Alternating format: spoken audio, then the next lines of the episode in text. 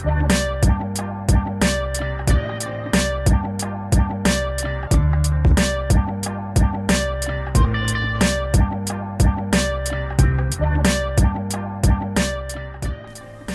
und herzlich willkommen zu einer neuen Podcast-Folge von Alles da, nur Ella nicht. Überleben ohne Kind. Ich hoffe, es geht dir gut und immer besser. Schön, dass du mir wieder zuhörst. Ich freue mich sehr. Heute soll es darum gehen, dass ich dir ganz gerne ein paar Ideen an die Hand geben möchte, wenn dir ein Spruch oder eine Bemerkung von einem anderen Menschen unter die Haut geht oder nicht mehr aus dem Kopf geht. Ähm, das können fremde Menschen sein oder Menschen, die einem nicht so nahe stehen, aber oftmals sind es auch Menschen, die einem nahestehen, finde ich. Die einen natürlich auch sehr gut kennen und vielleicht auch verletzliche Punkte finden. Und ja, ich habe mir überlegt, das ist mir nämlich letztens passiert. Und dann habe ich ähm, tagelang ähm, immer wieder darüber gegrübelt, immer mal wieder und habe dann für mich ein paar Sachen gefunden, ähm, die ich machen kann und dann ging es mir auch wieder besser. Also erstmal ist es sicherlich bei den Menschen unterschiedlich. Ähm, manche nehmen das vielleicht eher auf als andere. Ich bin ein Mensch, hm, es kommt natürlich auch immer auf meine Tagesform an, aber ich bin jemand, der, wenn mich etwas trifft, das, das dringt dann sehr in mein System ein, ja, in mich und in mein, mein System. Ich weiß nicht, vielleicht kennst du das. Bin jetzt jemand, der sehr empathisch ist, keine Ahnung, ob vielleicht sogar hochsensibel.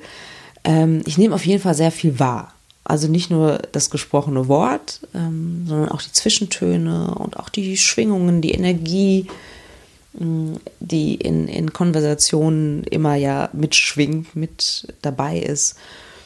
Und ja, manche Bemerkungen oder Sprüche zum unerfüllten Kinderwunsch, also zu dem Thema oder zu einem anderen Thema, die beschäftigen mich dann halt immer mal wieder. Und ich frage mich dann, okay, wie hat der andere das jetzt gemeint? Das war ganz schön gemein, das war ganz schön herablassend. Ich fand es total doof was denkt sich der andere eigentlich? Ganz schön selbstverliebt. Ich fand das total übergriffig. Warum hat er das denn jetzt gesagt, der oder sie? Und dann denke ich auch so, ja, kann mir eigentlich auch egal sein, kann ja auch mal einfach an mir abprallen, weil das sagt meist mehr über denjenigen aus als über mich. Naja, und aus diesen Gedankenspiralen, die meistens ja negative Gedankenspiralen sind und die dazugehörigen Emotionen, Emotionen natürlich, Manchmal komme ich da schwer wieder raus. Aber aus meiner Sicht gibt es ein paar Möglichkeiten, die ähm, ich auch ähm, innerhalb meiner Coaching-Ausbildung mitgenommen habe. Ein Punkt ist auf jeden Fall, frag dich doch mal, warum triggert es dich so in dem Moment? Was, warum verletzt es dich also? Gibt es da wirklich einen wunden Punkt? Was ist denn dein Glaubenssatz zu dem Thema? Hat jemand aus deiner Vergangenheit das vielleicht auch gesagt, auch immer gesagt? Ja? Gibt es etwas, was da drin steckt für dich, was du vielleicht aufarbeiten kannst? Also das ist sozusagen die erste Frage, die ich mir immer stelle. Warum trifft es mich eigentlich gerade so? Was wird da eigentlich in mir aktiviert? Ein zweiter Tipp ist, nimm doch mal die Vogelperspektive ein. Was ich mache, ist, ich schließe meine Augen und stelle mir vor, ich bin 80. Und ich sitze auf einer Bank in der Sonne. Und ich weiß, mein Leben neigt sich so langsam dem Ende zu. Und dann frage ich mich, diese Szene, dieser Spruch, diese Bemerkung,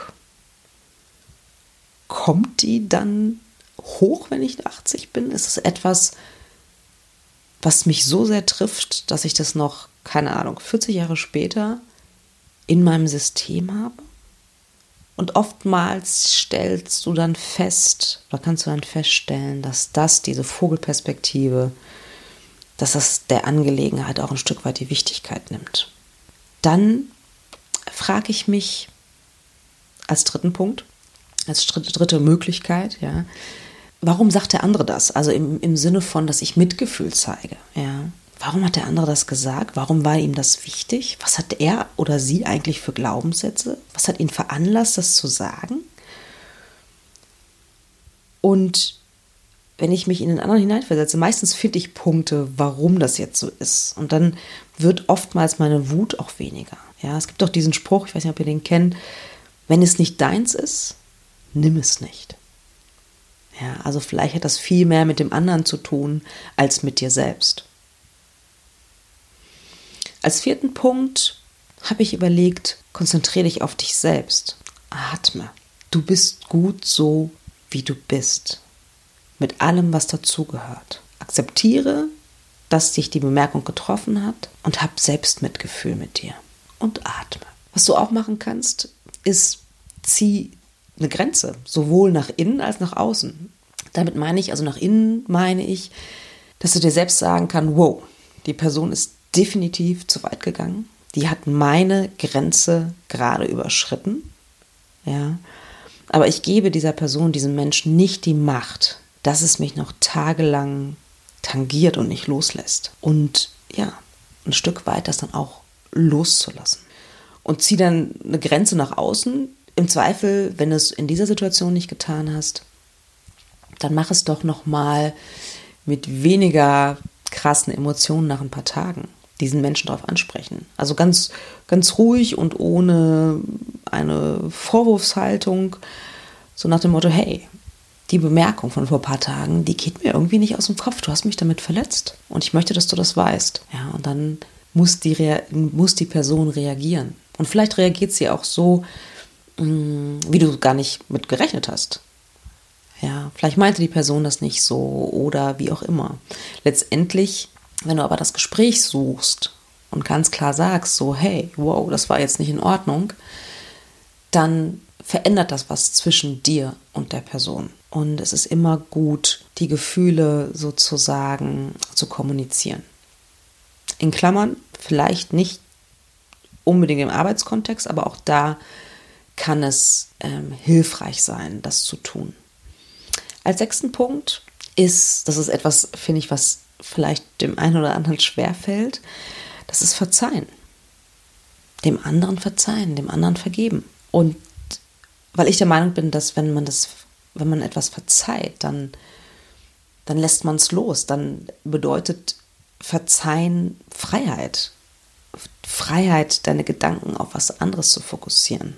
Freiheit, dich auf andere Dinge zu konzentrieren die Situation loszulassen, sie nicht mehr in dieser negativen Energie bei dir zu behalten, sondern wieder in, in eine positive Energie zu gehen. Und da schließe ich dann letztendlich auch mein, mein siebter Vorschlag an. Ähm, lad dich mit was Positivem auf. Ja, also verzeihen ist auf jeden Fall etwas, was sich positiv aufladen wird. Aber mach es dir auch einfach schön. Mach es dir gemütlich. Hol dir Inspiration ja, aus dir selbst oder von jemand anders. Ja. Denk dich sozusagen wieder friedlicher. Nimm der Situation dadurch einfach auch die Schärfe. Lass die Situation los und lad dich mit etwas Positivem auf. Genau, das sind, es gibt sicherlich noch einige andere Punkte, die man machen kann, wenn einem eine Bemerkung, eine, ähm, ein Spruch eines anderen Menschen unter die Haut geht. Aber das sind so meine Möglichkeiten, die ich nutze, wenn das passiert. Ja, ich hoffe, ich konnte dir ein bisschen weiterhelfen. Ansonsten ähm, ist sowas natürlich auch immer gut, ähm, was du mit jemand anders besprechen kannst, im Sinne von einem Therapeuten oder bei einer Beratung oder bei einem Coach, sowas aufzuarbeiten und sich selbst zu hinterfragen, aber auch die Motive des anderen sich anzugucken, ähm, ja, bringen einen immer weiter aus meiner Sicht. Ähm, das gehört zur Entwicklung, der eigenen Entwicklung auch dazu, um auch dazu zu lernen und vielleicht für die nächste Situation, ja, vielleicht in der nächsten Situation anders zu handeln, wenn das wieder vorkommt. Ähm, und ja, ein bisschen besonnener vielleicht. Oder auch kann es dazu führen, dass es vielleicht nicht mehr so tief in dich eindringt. In diesem Sinne wünsche ich dir alles Gute und ich freue mich, wenn du wieder zuhörst bei meinem Podcast. Alles da Noella nicht, Überleben ohne Kind. Auf bald!